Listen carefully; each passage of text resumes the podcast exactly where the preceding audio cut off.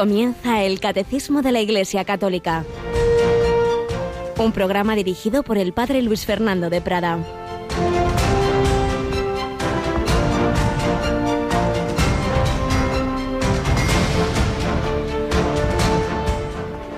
Jesús le dijo a Tomás, trae tu dedo, aquí tienes mis manos, trae tu mano y métela en mi costado, y no seas incrédulo, sino creyente. Contestó Tomás, Señor mío y Dios mío. Jesús le dijo, porque me has visto, has creído. Bienaventurados los que crean sin haber visto. Alabado sean Jesús, María y José. Muy buenos días, querida familia de Radio María, en este 3 de julio, fiesta de Santo Tomás, el apóstol, el que decíamos y decimos que era así el más duro de Mollera, un hombre apasionado, un hombre que quería a Jesús, pero que se había quedado tan hecho polvo tras la pasión, tras la muerte, tras decepcionado, tan decepcionado tras ese, ese aparente fracaso que ya decía ya a mí no me la vuelven a jugar, yo no vuelvo a ilusionarme, yo no vuelvo a creer ya las cosas así como así, y aunque todos los demás apóstoles, diez hombretones, le decían que habían visto a Jesús, no lo creía, exigía pruebas, exigía sus mismos sentidos del tacto que pudieran tocar a Jesús. Y el Señor es tan bueno, es tan misericordioso que se lo concede. Bien, es verdad que dejándole rabiar una semanita desde la aparición del domingo de Pascua hasta el domingo siguiente, para que él aprendiera también esa lección. Hay que vivir de fe, hay que fiarse de los demás. Pero bueno, al final el Señor le dio ese regalo. Por eso decía algún santo padre, nos fue más provechosa la incredulidad de Tomás que la fe de Magdalena. Sí, porque tenemos el acto de fe más bonito, más claro, más expreso de todo el Nuevo Testamento, Señor mío y Dios mío. Y eso debemos decirle a Jesús, tú eres el Señor de mi vida, tú eres el Dios verdadero, el Dios hecho hombre, el Dios crucificado, el Dios traspasado. Trae tu mano, métela en mi costado, trae tu dedo, aquí tienes mis manos nuestro Dios para toda la eternidad, el Dios hecho hombre Jesucristo en su humanidad tiene las llagas, las ha dejado como un recuerdo eterno del amor que nos tiene a cada uno de nosotros en las palmas de mis manos. Te llevo tatuado, decía el Señor a través del profeta Isaías y parecía una mera poesía. Y ahora comprobamos que es algo real y físico.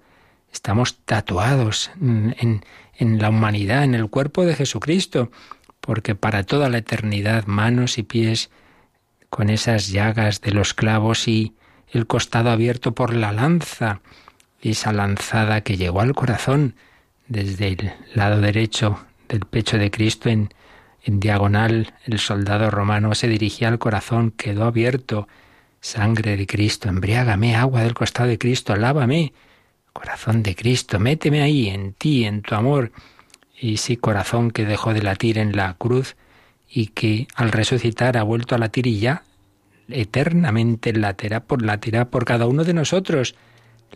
Con latido plácido e inextinguible decía Pío XII en la encíclica eh, Aurietis Aquas. Amados por Jesucristo amados en la pasión amados en la resurrección. Estamos llamados nosotros también a acercarnos a esas llagas de Cristo. Estamos llamados a tocarle, a tocarle en los pobres, en los enfermos, como San Francisco de Asís, que tenía esa repugnancia con los leprosos y, y quería luego besar sus llagas, quería acercarse a ellos viendo en ellos a Jesús, como tantos santos lo han hecho. Tocamos a Jesús en los demás, Saulo, Saulo, ¿por qué me persigues? Y lo tocamos directamente en la Eucaristía, en la comunión. Podemos unirnos a ese Cristo que Tomás se, se le presentó a Tomás en el cenáculo, podemos nosotros también tocarlo. Pues le damos gracias al Señor, Él nos acompaña, con Él vamos caminando, Él está resucitado para toda la eternidad como Dios y como hombre verdadero, pues en esa su humanidad lleva esos signos de su amor. Nos acompaña esta semana Yolanda Gómez. Buenos días, Yoli. Muy buenos días, Padre. Y recordamos que que el Espíritu Santo, ¿verdad?, quiere movernos especialmente este fin de semana, porque vamos a irnos a esa asamblea de la renovación carismática a partir del viernes. Sí, será el viernes vamos a transmitir las enseñanzas que impartirá este año el sacerdote colombiano John Mario Montoya y en la programación de Radio María, pues a las doce y media, doce cuarenta y cinco, vamos a ofrecer la primera de estas enseñanzas del viernes 5 de julio y luego por la tarde a las cinco y media. Y el sábado serán esas enseñanzas a las diez y media de la mañana y por la tarde a las cinco y cuarto. Pues también nos ayudará, sin duda, esas enseñanzas y esas oraciones a aumentar la fe, porque me has visto, has creído, dicho, son los que crean sin haber visto, sin haber visto, pero muchas veces el Señor se nos hace palpable, pasa que hay que dedicar tiempo a la oración, a estar en su presencia y muchas veces podremos notar que está ahí, que está ahí el Señor. No exijamos más, pero pidamos al Señor que aumente nuestra fe esa fe tan inmensa de los santos, esa fe tan grande que tenía la Madre Maravillas de Jesús, seguimos recogiendo retazos de su vida en torno al convento que el Señor le inspiró fundar en el Cerro de los Ángeles, donde estábamos hace muy poquitos días renovando esa consagración de España al corazón de Cristo.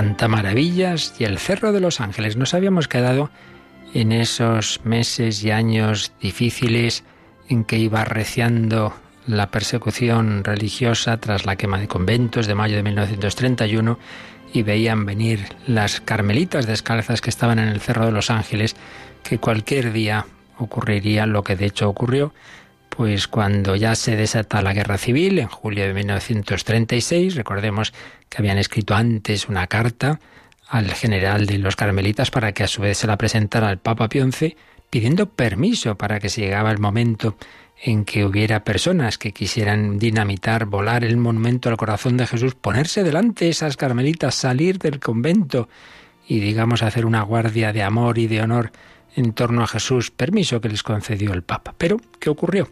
Bueno, pues empieza la guerra, un periodo en el que van a brillar todavía más esas virtudes tan grandes que tenía la Madre Maravillas. Ya el 21 de julio hubo una primera visita de, de, guardias, de asalto, pero particularmente fue el 22 de julio de 1936, cuando una patrulla de milicianos se presentó en el Cerro de los Ángeles para llevar detenida a esa comunidad de carmelitas. Ya me diréis que habían hecho, pero bueno, eran esos momentos terribles.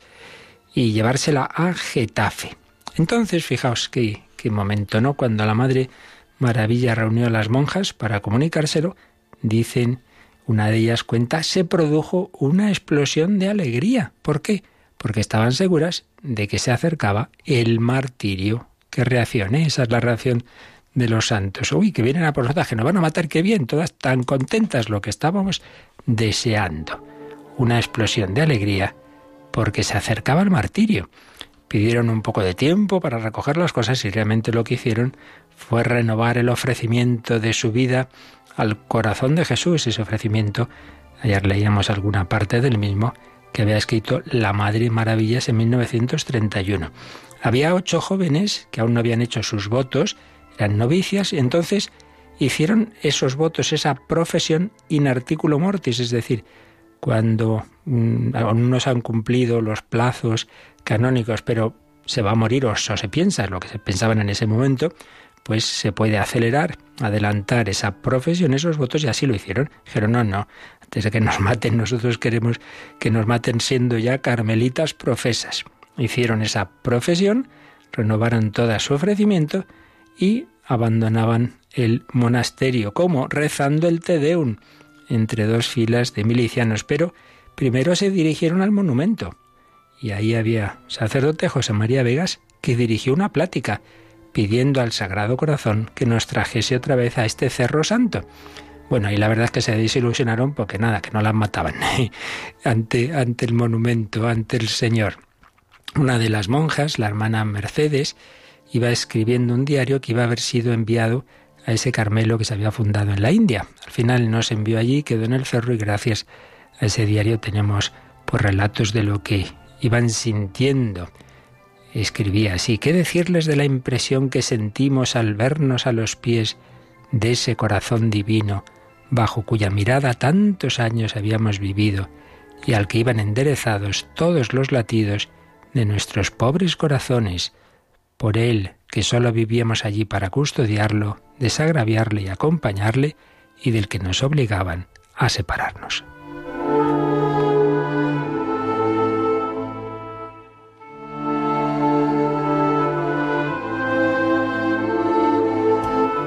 Ellas hubieran querido quedarse allí en torno a ese Jesús al que tanto habían rezado, pero no pudo ser.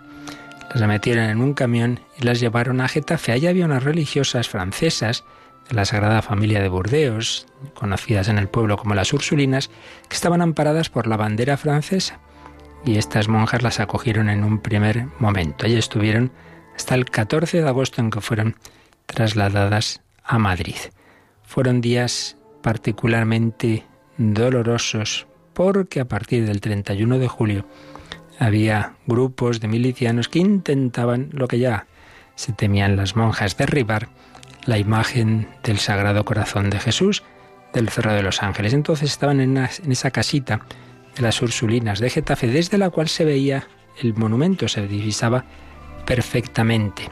Y entonces, por turno, se ponían en un, en un ventanuco eh, en oración, en vigilia, pues mirando a ese corazón de Jesús. El día 6, doña Hortensia González de Castejón nos cuenta, ese diario nos trajo tres sagradas formas. Nuestra madre, ama de maravillas, lo encerró en un sagrario pequeñín que habíamos preparado. Y nos quedamos velándolo toda la noche. Al día siguiente nos dio la comunión a sus hijas y a la señora que lo había traído y dejó para poder comulgar al día siguiente. Fue una delicadeza inmensa del Señor el poderle recibir por primera vez desde que nos echaron del convento, la mañana misma del día en que tiraron el monumento, como para darnos fuerza para sobrellevar la prueba de la tarde. Y es que, en efecto, precisamente el primer viernes del mes, del mes de agosto, el 7 de agosto, a las 8 de la noche, tras dos explosiones tremendas, la imagen del corazón de Jesús del Cerro de los Ángeles caía, caía entre horribles blasfemias. Las madres vieron desde ese ventanuco de Getafe como esa imagen volaba y era destruida y se quedaban con inmenso dolor.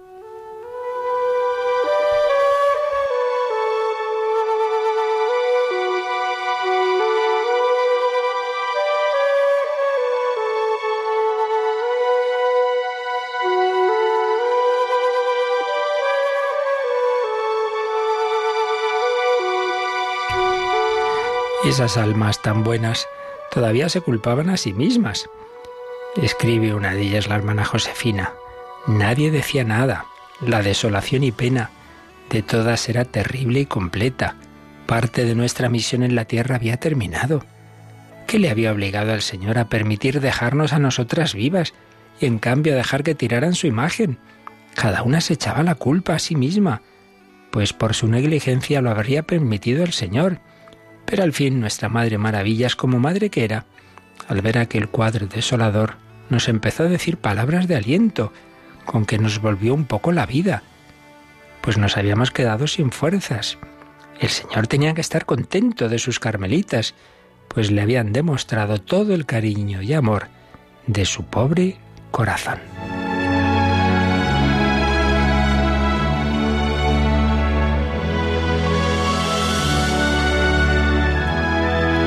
Pues claro, claro que tenía que estar contento, qué culpa tenían ellas, pero los designios del Señor, así como de otros religiosos, religiosas, sacerdotes, de muchísimos, de muchos miles, era que fueran mártires, pues ellas no. El Señor quiso preservar su vida, tenía otros proyectos para ellas. Tenemos que aceptar la voluntad de Dios.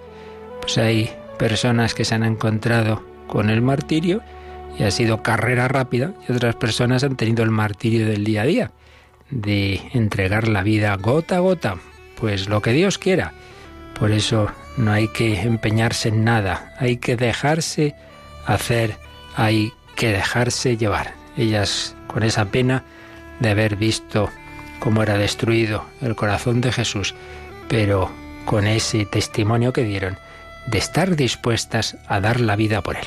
La darían, como digo, pues en muchas penalidades, pero ninguna de ellas de esta comunidad moriría como si murieron otras carmelitas, por ejemplo, recordemos las de Guadalajara. Pues pedimos al Señor que sepamos en efecto aceptar su voluntad, que sepamos siempre pues aceptar sus designios con alegría, no así a más no poder, con una resignación forzada, sino diciendo, Señor, tú sabes más que nosotros, tú sabes lo que nos conviene, tú eres el Señor de nuestra vida.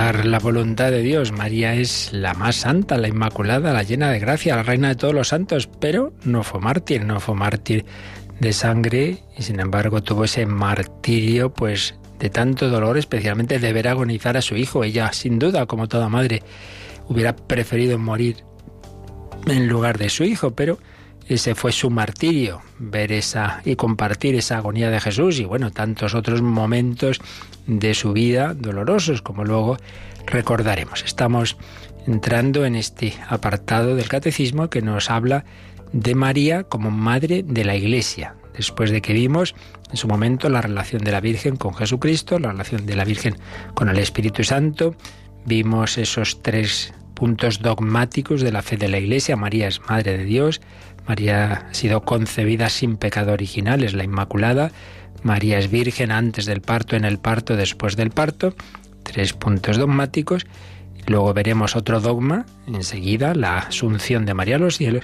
Y estamos viendo ahora la relación de María con nosotros, con la Iglesia, con sus hijos, y que es un aspecto que no está precisado en una definición dogmática, pero que está en la fe de la Iglesia. Recordemos también, ya lo hicimos en otro momento, que hay en, la exposición de la doctrina mariológica, eh, ha habido dos grandes tendencias. Una mariología cristológica, que digamos organiza todas estas verdades en torno a Jesucristo, y una mariología eclesiológica, que se fija más en la relación de María precisamente con la Iglesia. Así lo explica el padre Justo Collantes. La mariología cristológica, sobre todo, parte del principio, claro, del dogma principal, y es que María es madre de Dios. Todo viene de ahí.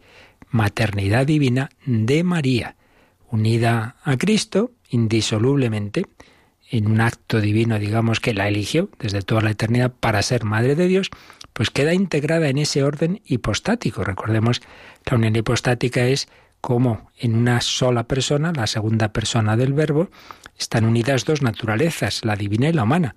Es un único sujeto, es el yo divino de Jesús, pero que actúa al modo divino, su naturaleza divina y al modo humano. Bueno, pues ello ha sido posible por el sí de María. María es madre de esa persona divina, es madre de Dios. Y entonces todo lo demás es consecuencia de ello, porque iba a ser madre de Dios, pues el Señor puso en su corazón ese deseo de un amor solo divino, la virginidad, fue concebida sin sombra de pecado, la que iba a ser madre de Dios no podía haber estado nunca bajo el dominio de Satanás e iba a cooperar en la obra de la redención y ser eh, salvada de una manera plena también en cuerpo y alma por su asunción. Y en el cielo iba a colaborar, iba a ser medianera universal de todas las gracias. Entonces, en esta mariología cristológica podemos decir que María es trascendente a la Iglesia, es madre nuestra, es madre de la Iglesia. Pero otros han preferido organizar la Mariología eh, fijándose en que María es el tipo y el ejemplar de la Iglesia.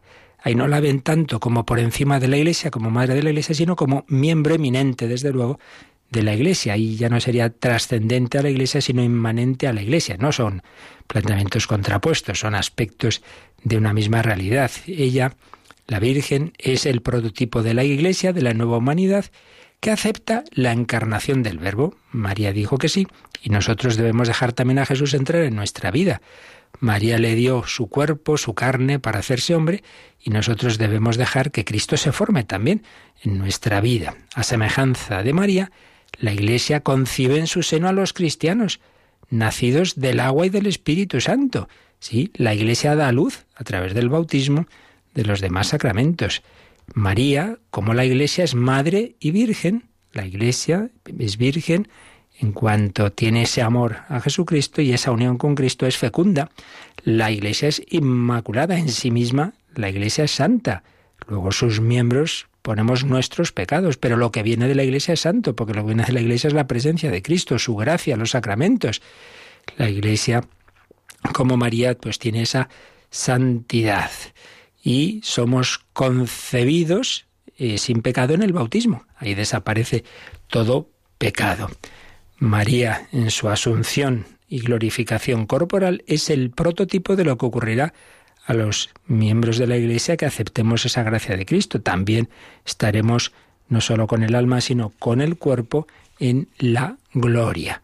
Por tanto, desde este punto de vista, pues se destaca esa mm, presencia, ese ejemplo de María dentro de la Iglesia. Son dos tendencias que no hay que enfrentar, sino que son eh, complementarias, por así decir, ¿no? María, madre de la Iglesia, María, eh, tipo y modelo de la Iglesia. Pero lo que sí que está claro, indudablemente de se organice como se organice, es que siempre todo parte de la relación de la Virgen con Jesucristo. Luego su relación con la Iglesia es consecuencia, claro, de la relación que tuvo y que tiene con, con nuestro Señor Jesucristo, con su Hijo. Si María es madre de la Iglesia es porque es madre de la cabeza de la Iglesia, que es Jesucristo, es madre de la cabeza y por tanto es también madre de los miembros de la Iglesia. Por eso veíamos ayer que es esa, esa consecuencia.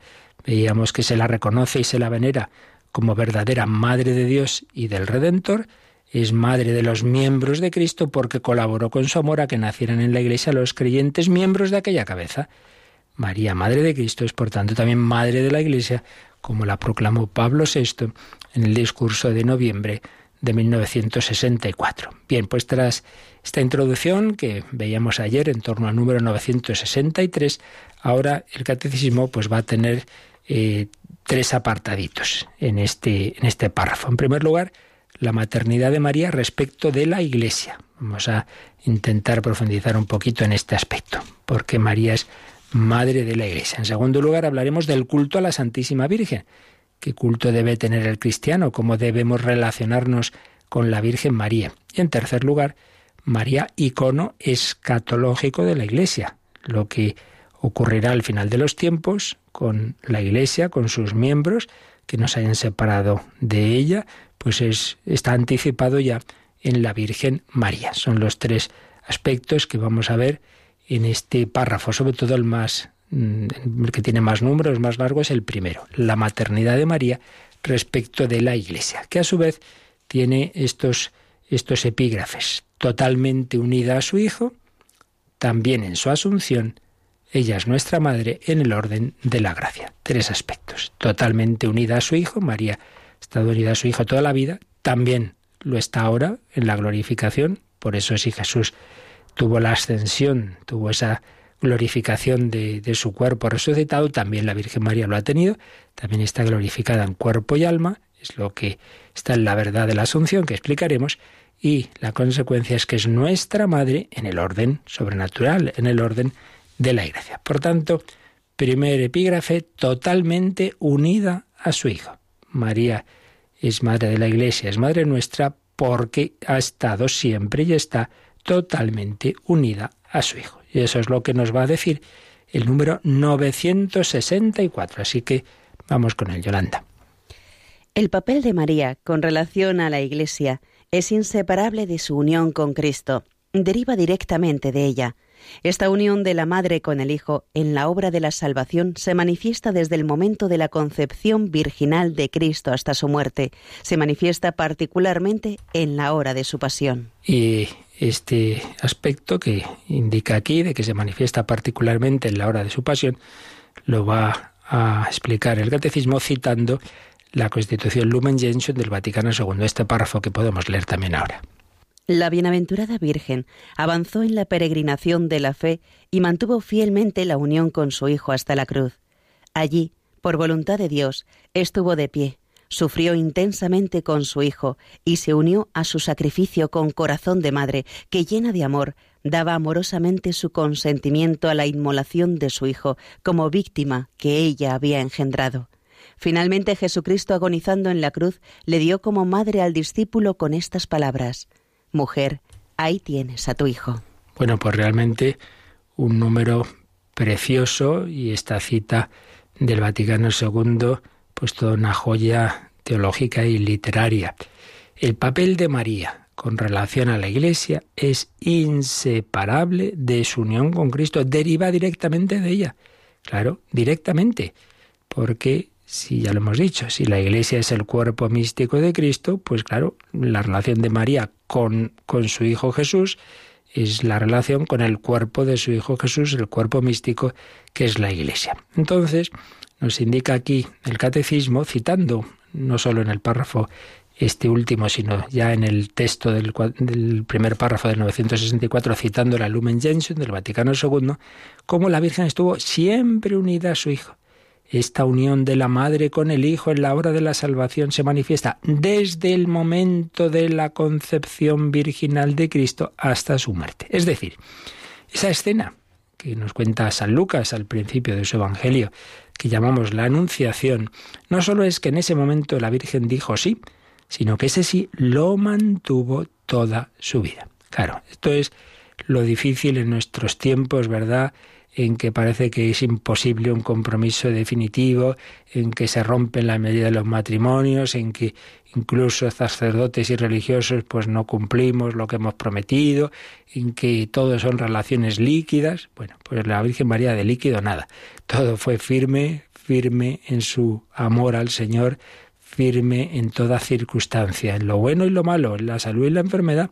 Ese fue su desposorio en el Espíritu Santo una unión de la madre con el hijo. Sí, sí, cuando todo era muy bonito, cuando estaba cantando el Magnificat, pero también cuando no encontraban sitio para que naciera Jesús, también cuando tuvieron que salir corriendo a Egipto porque Herodes quería matar al niño, también en los momentos de, de, triunfo, las bodas de Caná, que bien, que vino tan rico, pero también cuando querían despeñar a Jesús en su propia Nazaret, cuando volvió allí y se organizó una buena, también pues cuando ya ve que, que están buscando la manera de matar a Jesús y de una manera especialmente durísima al pie de la cruz. Unión de la madre con el hijo, esa fidelidad que vemos en matrimonios santos, en relaciones paterno-filiales, pues plenamente eh, firmes en, en toda circunstancia, pues es lo que vemos en la relación de la Virgen con Jesús. Hubo muchos momentos gozosos, dolorosos, que contemplamos en el rosario.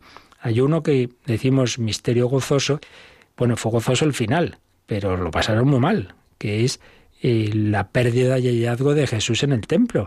Claro, es un momento desconcertante que nos viene bien tener en cuenta, porque tantas veces, ay Señor, no te entiendo, no te... no, claro, la fe no es entender, la fe es fiarse. El Señor quiere ir sacando de nosotros lo mejor. Si es que, ¿qué es la vida espiritual? Pues poner toda nuestra fe esperanza y amor en Dios nuestro Señor. Pero para hacerlo hay que pasar malos ratos, porque si todo nos va muy bien, sí, sí, yo me fío mucho de ti. En el fondo es que como todo te va bien, pues no tienes mm, realmente ocasión de poner verdaderamente tu confianza solo en el Señor. Podemos decir y sentir eso, sinceramente, pero bueno, es que tampoco, tampoco, digamos, las circunstancias nos piden ese acto heroico. En cambio, cuando humanamente las cosas van mal, es cuando se ve si uno verdaderamente tiene esa confianza y vive en la paz y vive... No, no, pues hay que pasar malos ratos y ahí es donde crece esas virtudes. Bueno, pues eso el Señor lo quiso para la Virgen y San José. El que fueran santos y que estuvieran llenos de gracia no quiere decir que no podían ni debían crecer en esas virtudes. Siempre se puede crecer en la virtud, en la unión con Dios.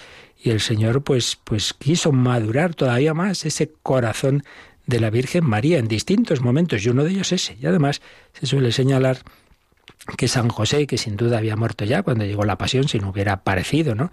No iba a estar la Virgen al pie de la cruz y San José ahí y no se sabe dónde. Y habría muerto sin duda antes de ello. Entonces él tuvo su misterio pascual, él tuvo su pasión ahí. Además, fijaos qué significativo. Fueron también tres días y al tercer día lo encontraron. Como al tercer día Jesús resucitó y se le presenta a la Virgen María, sin duda, una aparición que no cuenta el Evangelio, pero que ya dice San Ignacio Loyola, la escritura presupone que tenemos entendimiento. Entonces, está ese momento, ese momento y otros, ¿verdad? Pues de gozo y de dolor, de dolor, donde está Jesús, pero qué habrá pasado, pero esto no, no lo entendemos, y ya luego lo encuentran. Qué bien, qué bien, pero desconcierto, hijo, porque nos has hecho esto que tu padre y yo te buscábamos angustiados. Y encima la respuesta de Jesús, ¿por qué me buscabais? ¿Y qué van a hacer, hombre? Dejarte por ahí. Pues el Señor a veces nos desconcierta, ¿verdad? A todos. Hay que fiarse del Señor. Mis caminos no son vuestros caminos, mis planes no son vuestros planes. Fíate de Dios. ¿No sabíais que yo debía estar en la casa de mi padre? Vamos a leer, Yolanda aquí lo menciona en el Catecismo, un número que ya vimos cuando hablamos de los misterios de la vida de Cristo, el 534, pero que precisamente nos viene bien ahora porque habla algo de ese momento de, ese misterio en el templo. El hallazgo de Jesús en el templo es el único suceso que rompe el silencio de los evangelios sobre los años ocultos de Jesús. Jesús deja entrever en ello el misterio de su consagración total a una misión derivada de su filiación divina. ¿No sabíais que me debo a los asuntos de mi Padre? María y José no comprendieron esta palabra, pero la acogieron en la fe y María conservaba cuidadosamente todas las cosas en su corazón a lo largo de todos los años en que Jesús permaneció oculto en el silencio de una vida ordinaria. Pues un número muy bello que ya comentamos en su momento, pero que aquí nos viene muy bien, en efecto, repasar, porque para nuestra vida de fe es fundamental que nos demos cuenta de que María también ha pasado por esas oscuridades, por esos desconciertos, eso que tanto se ha dicho en, nuestro tiempo, ¿verdad? Bueno, más bien ya en el siglo XX, pues con, con las guerras mundiales, con, con el, SOA, con todos los genocidios horribles que, que hubo, con la bomba atómica, etcétera. ¿Dónde estaba Dios? El silencio de Dios. Hablado también Benedicto XVI cuando visitó Auschwitz de ese silencio de Dios. Dios nos desconcierta. ¿Dónde, dónde estaba el Señor? Bueno, pues, pues la Virgen y San José también pasaron por ahí, pasaron por esas oscuridades.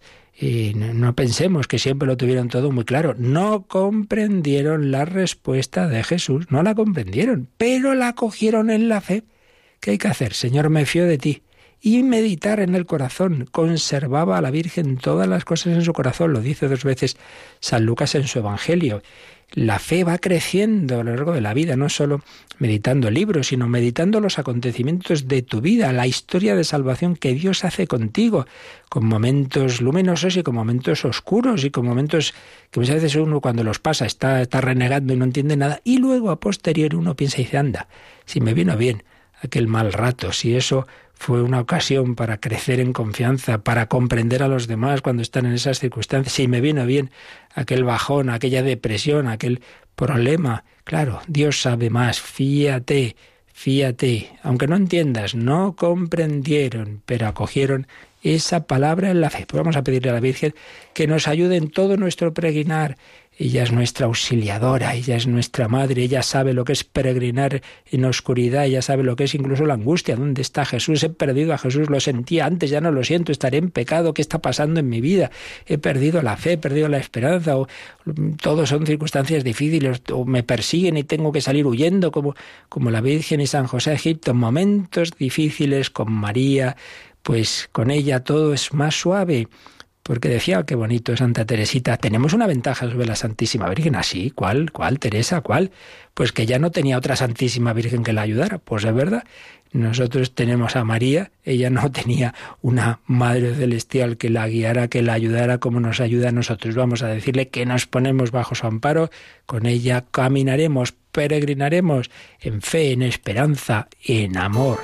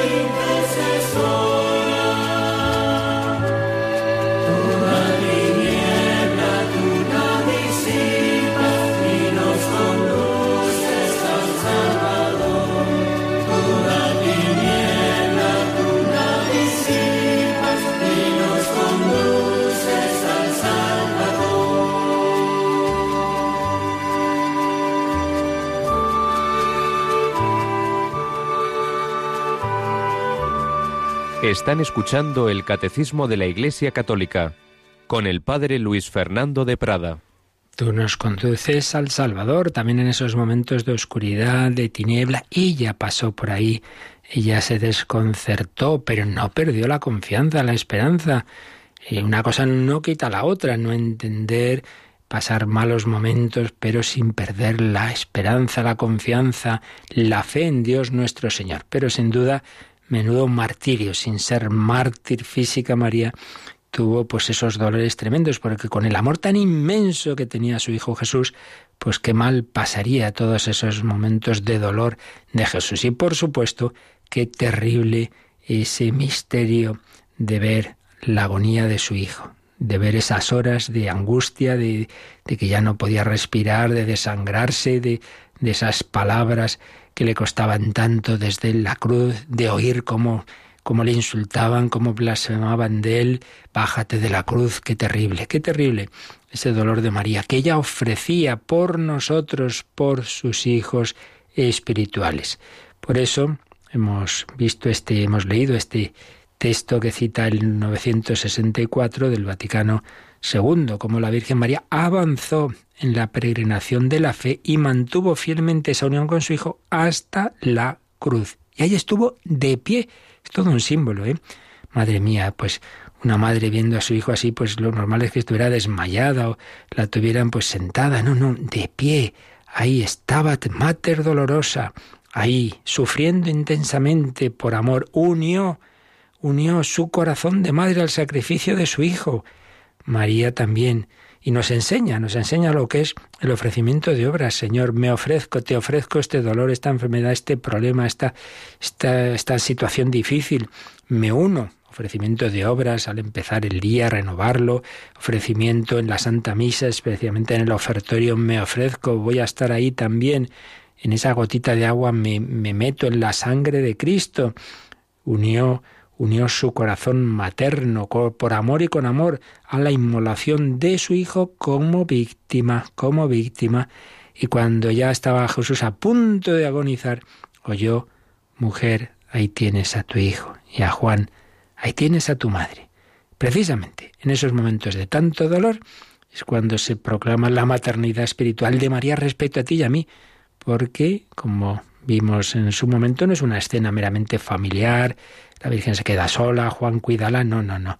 Juan ahí es el discípulo, es el cristiano. Se está diciendo que parte de la vida cristiana es tener a María. Por eso decía Pablo, esto no se puede ser cristiano sin ser mariano la filiación mariana, la devoción mariana. Luego ya la forma de vivirla, eso es otro tema, pero en sí misma esa relación es parte constitutiva del ser cristiano. Si no, te falta algo, te falta algo. Uno puede tener devoción o no a San Cucufate bendito, que decía un profesor mío. Bueno, eso ya es opcional, pero no es opcional el tener esa filiación, esa relación con la Virgen María. Es parte de la vida cristiana. Por eso San Juan la cogió entre sus cosas Sabéis que a veces, a veces se traduce en su casa, pero más correcto dicen es entre sus cosas, lo cual no quita al otro, que también se la llevó a su casa, entre sus cosas espirituales, entre sus estructuras espirituales, entre los aspectos de una vida cristiana. Importantísimos está la devoción a la Virgen María. Pues ahí, al pie de la cruz, en el dolor. Por eso, fijaos, a veces me preguntan, ¿cómo es que el Apocalipsis dice que esa mujer, que parece que representa a la Iglesia, pero también a la Virgen, dice que, daba gritos, de dolores de parto? No, no, no es el parto de Jesús, que fue virginal y sin dolor, es el parto nuestro. Es que nos da luz a nosotros en la cruz. Es que ahí se está, está naciendo la nueva humanidad, como Eva en ese símbolo del Génesis, nace de la costilla de la iglesia, es decir, cada uno de nosotros nacemos del costado de Cristo, nacemos de su dolor, la fecundidad de la cruz, y María está ahí dando a luz ahora a sus hijos espirituales en, que nacemos de ese, de ese costado de Cristo, sangre y agua, por la sangre, por la entrega de Jesús, la vida nueva del Espíritu Santo simbolizada en el agua.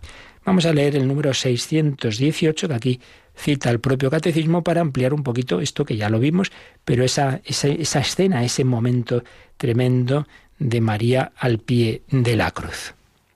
La cruz es el único sacrificio de Cristo, único mediador entre Dios y los hombres, pero porque en su persona divina encarnada se ha unido en cierto modo con todo hombre.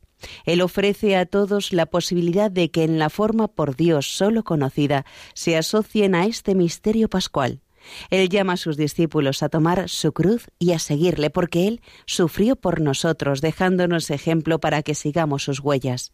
Él quiere en efecto asociar a su sacrificio redentor a aquellos mismos que son sus primeros beneficiarios. Eso lo realiza en forma excelsa en su madre, asociada más íntimamente que nadie al misterio de su sufrimiento redentor. Y termina con una cita de Santa Rosa de Lima. Esta es la única verdadera escala del paraíso. Fuera de la cruz no hay otra por donde subir al cielo. Pues ya lo sabemos, no nos hace mucha gracia, ¿verdad? Pero es así, no hay otra para subir al cielo. La cruz, por la cruz.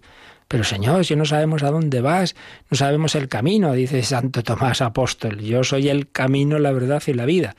Lo que ahí no le dijo Jesús es que ese camino es también camino de la cruz. No solo, no solo, no todo es cruz, no todo es pasarlo mal, pero también, también incluye esos momentos. Y así lo vemos en la Virgen María, asociada más íntimamente que nadie, nos ha dicho este número 618, asociada más íntimamente que nadie a ese misterio de su sufrimiento redentor. La cruz es fecunda. Por eso eh, tenemos que cambiar esa mentalidad tan extendida. ¿Qué le habré hecho yo a Dios para que me mande esto? ¿Y qué le hizo la Virgen María? ¿Qué le hizo San José? ¿Y qué hizo el propio Jesucristo? Santos, inocentes, y él el Hijo de Dios.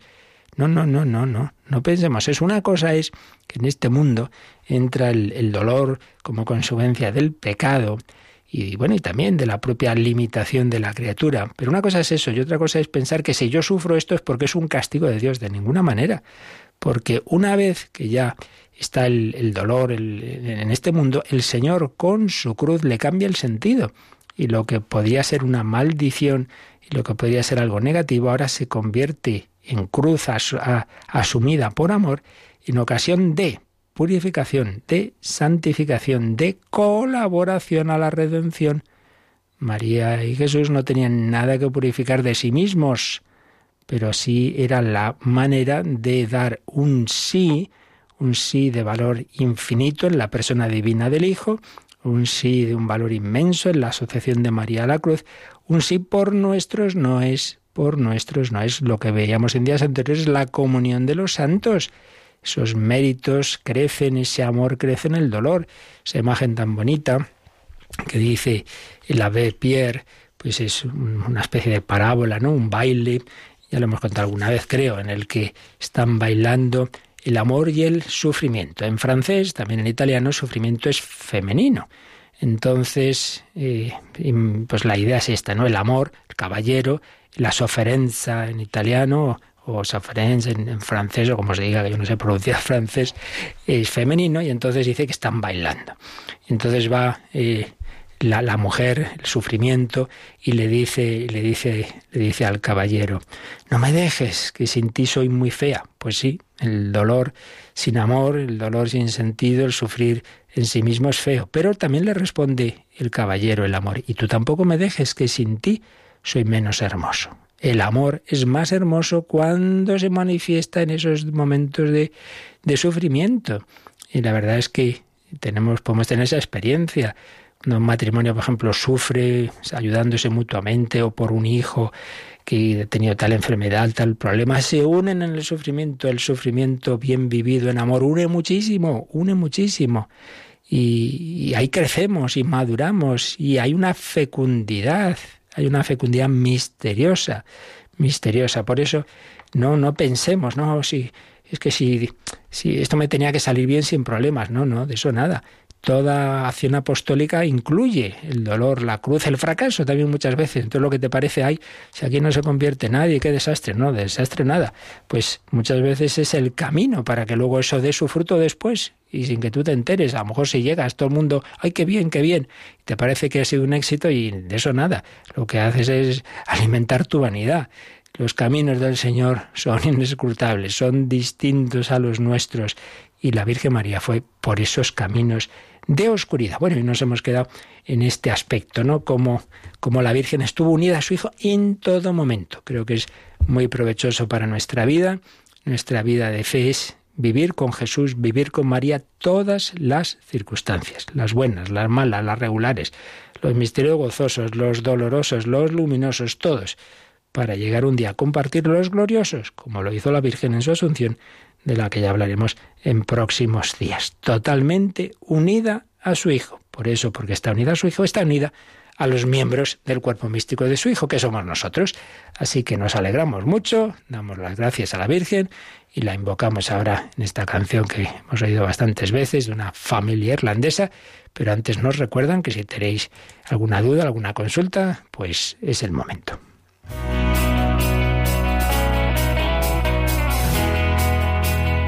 Participa en el programa con tus preguntas y dudas.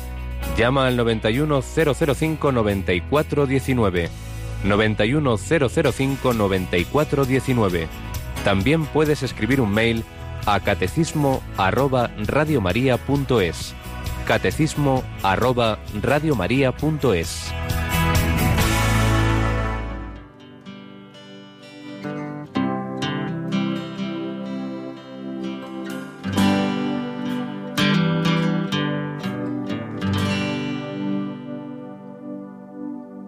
Sky, to the mountain, to the river, to the valley, to my hometown, to my country, to the place where I was born my mother, to my father, to my sisters and my brothers, to my friends and myself, and to those I love so well.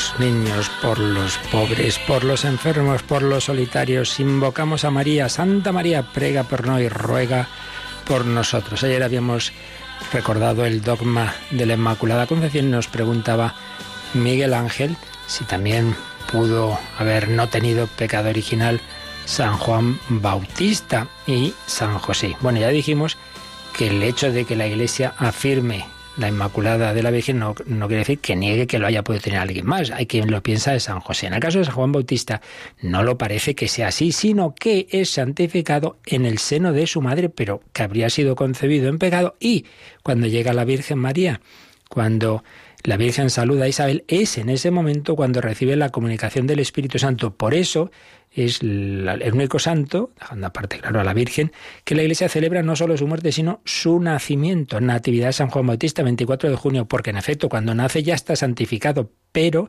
Eso no quiere decir que hubiera sido concebido sin pecado, sino que es santificado a los X meses de su sexto mes, ¿no? Más o menos, de su concepción por esa visita de la Virgen María. Cuanto a San José no nos consta nada, pudiera ser que también hubiera recibido esa gracia, pero no nos consta. ¿Tenemos alguna llamada también, Yolanda? Sí, nos ha llamado Berta de Madrid y hace varias preguntas sobre la indulgencia plenaria. Eh, eh, pregunta si obviamente se puede eh, alcanzar por uno mismo, pero también si es por, por un difunto. Sí, sí. Si, es así, tiene tres personas que le, por las que le gustaría alcanzar la indulgencia plenaria. Entonces, pregunte si hay que ir tres veces diferentes y si es así, a lo mejor si hay tiempo, cuánto tiempo tiene que pasar entre una y otra vez. No, no. Se puede ganar una indulgencia plenaria por día. Entonces, hay muchas obras por las que se puede ganar la indulgencia plenaria, pero una al día. Por lo tanto, un día pero no solo es ir, hay muchas cosas, simplemente hacer media hora de oración ante Eso el Santísimo es lo que también Sacramento. pregunta, dice, ¿qué se necesita? O sea, si le puede recordar qué se necesita para alcanzar la indulgencia. Bueno, pues vamos a ver, lo esencial siempre, que esto es lo difícil, dicho sea de paso, y entonces eso de que la ganemos la indulgencia penal, la verdad es que nunca lo sabemos, ¿eh? con certeza, porque claro, el requisito esencial es desapego total a todo pecado, no solo mortal sino venial. ¿Quién tiene ese desapego total a todo pecado? Pues no lo sabemos, hay que pedírselo al Señor. Entonces, si una persona no lo llega a tener, ganaría una indulgencia parcial, no, no total, ¿verdad? Entonces, eso siempre es lo principal. Luego, la confesión en torno al día en que uno gane la indulgencia, o por lo menos la semana antes o la semana después, pues eh, tiene que confesarse. Y claro, confesar ya sabemos que no solo es decir los pecados, sino que es, que es ese arrepentimiento, ¿no? Ese dolor de los pecados, ese propósito. Entonces, con una sola confesión, uno puede ganar pues varias indulgencias a lo largo de esa semana, de esos 15 días. Por ejemplo, si uno se confiesa cada 15 días, pues eso está muy bien, porque así la semana siguiente y la semana anterior le vale, digamos, esa confesión. Y luego la comunión. La comunión eh, que es también muy importante, muy importante, eh, comunión, confesión, comunión y arrepentimiento y dolor de los pecados es lo principal. Y luego ya, pues hay distintos actos que a los que la Iglesia, bueno, y luego hay que rezar también por las intenciones del, del Papa, ¿eh? hay que rezar, rezar por sus intenciones. Estas son las condiciones generales de, de toda indulgencia plenaria. Luego, bueno, pues tendríamos que ver cuáles son las, las, cosas concretas, ¿verdad?, por las que se concede la indulgencia plenaria. Por ejemplo, eso, os decía antes, ¿no? Esa media hora de oración ante el Santísimo, o rezar el rosario si se reza en comunidad, en familia, o si lo reza uno solo, pero en ese caso tiene que ser también ante, ante el Santísimo Sacramento. De todas maneras, es que estoy mirando aquí ahora, como estas cosas te pillan sobre la marcha, el, el librito de, de las, donde vienen las, las indulgencias, y, ahora, por ejemplo, sí, también leer la Sagrada Escritura, media hora. En fin, hay distintos, distintas, distintos actos a los que la Iglesia concede esta indulgencia plenaria. Que uno no la consigue plenamente, porque, sobre todo eso porque falte ese, esa total eh, separación del pecado, bueno, pues sería una indulgencia parcial. Luego, pues ya sabemos, hay cosas especiales, por ejemplo, los años jubilares, en este caso concreto, el ir al Cerro de los Ángeles hasta que dure el año jubilar, entrar por esa puerta santa y repetimos, siempre rezar allí por el Papa, comulgar y en esos, más o menos en esa semana antes o después, o ahí mismo, claro, pues la confesión. Eso es fundamental siempre. Entonces uno la puede aplicar para sí mismo o para un difunto, pero, repetimos, una por día, como mucho. Así que por ahí va la cosa. Muy bien, pues nada, pedimos al Señor y a la Virgen María que interceda por nosotros para seguir la peregrinación de la fe como ella la vivió. La bendición de Dios Todopoderoso, Padre, Hijo y Espíritu Santo, descienda sobre vosotros. Alabado sea Jesucristo.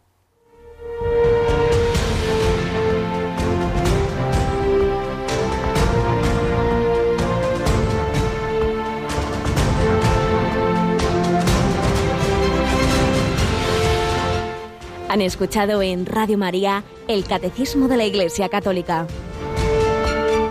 Un programa dirigido por el Padre Luis Fernando de Prada.